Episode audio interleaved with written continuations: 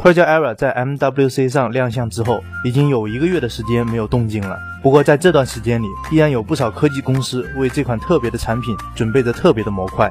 今天，一家来自俄罗斯的科技公司就宣布为 Project Era 开发了一个辐射传感器模块以及一个双 SIM 卡模块。其中，这个辐射传感器模块配有一个辐射量测定器，可以监测用户身处环境中的辐射等级。它的原型将在下一次的 Project Era 大会上正式公布，届时我们也将看到这款开放的产品呈现的更多细节。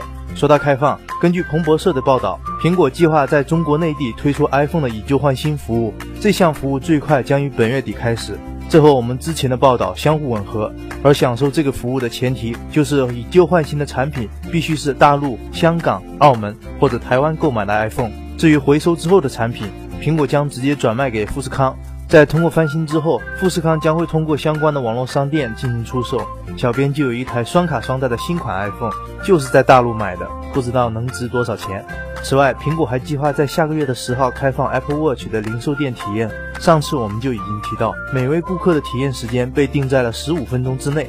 而现在看来，对于想要购买 18K 金色款 Apple Watch 的用户来说，试戴时间将会延长至普通版的两倍，也就是三十分钟。如此一来，小编来到零售店，肯定先会去土豪区看一看的。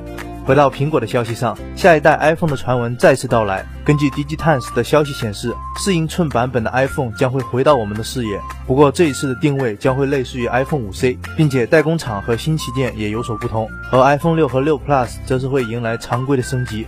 考虑到 iPhone 5S 的服役时间也已经接近两年，升级的可能性还是有的。不过小编还是更期待 iPhone 上的 Force Touch。当然，如果你觉得 iPhone 上的拍照不够给力，又不想等待新 iPhone 的更新，不妨来看看这个可以让手机变成专业照相器材的框架。它的名字叫做 Beast Grip Pro。组装完成后，你的手机就成为了一台专业的拍摄工具。它的售价仅为六十美元，当然镜头还是要自己配的。有兴趣的朋友不妨关注一下。最后来看看国内的消息努比亚今天在北京推出了两款 Z9 系列的新品，Z9 Max 和 Z9 Mini。其中 Z9 Max 作为今年的旗舰产品，配备了一块5.5英寸的 1080P 屏幕，同时搭载了高通最新的骁龙810处理器，相机的参数也较为高端。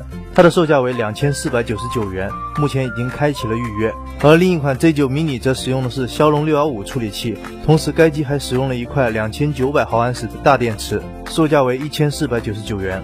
此外努比亚还公布了 UI 二点八和 New Vision 五点零摄影软件。看完价格，想想要不要剁手呢？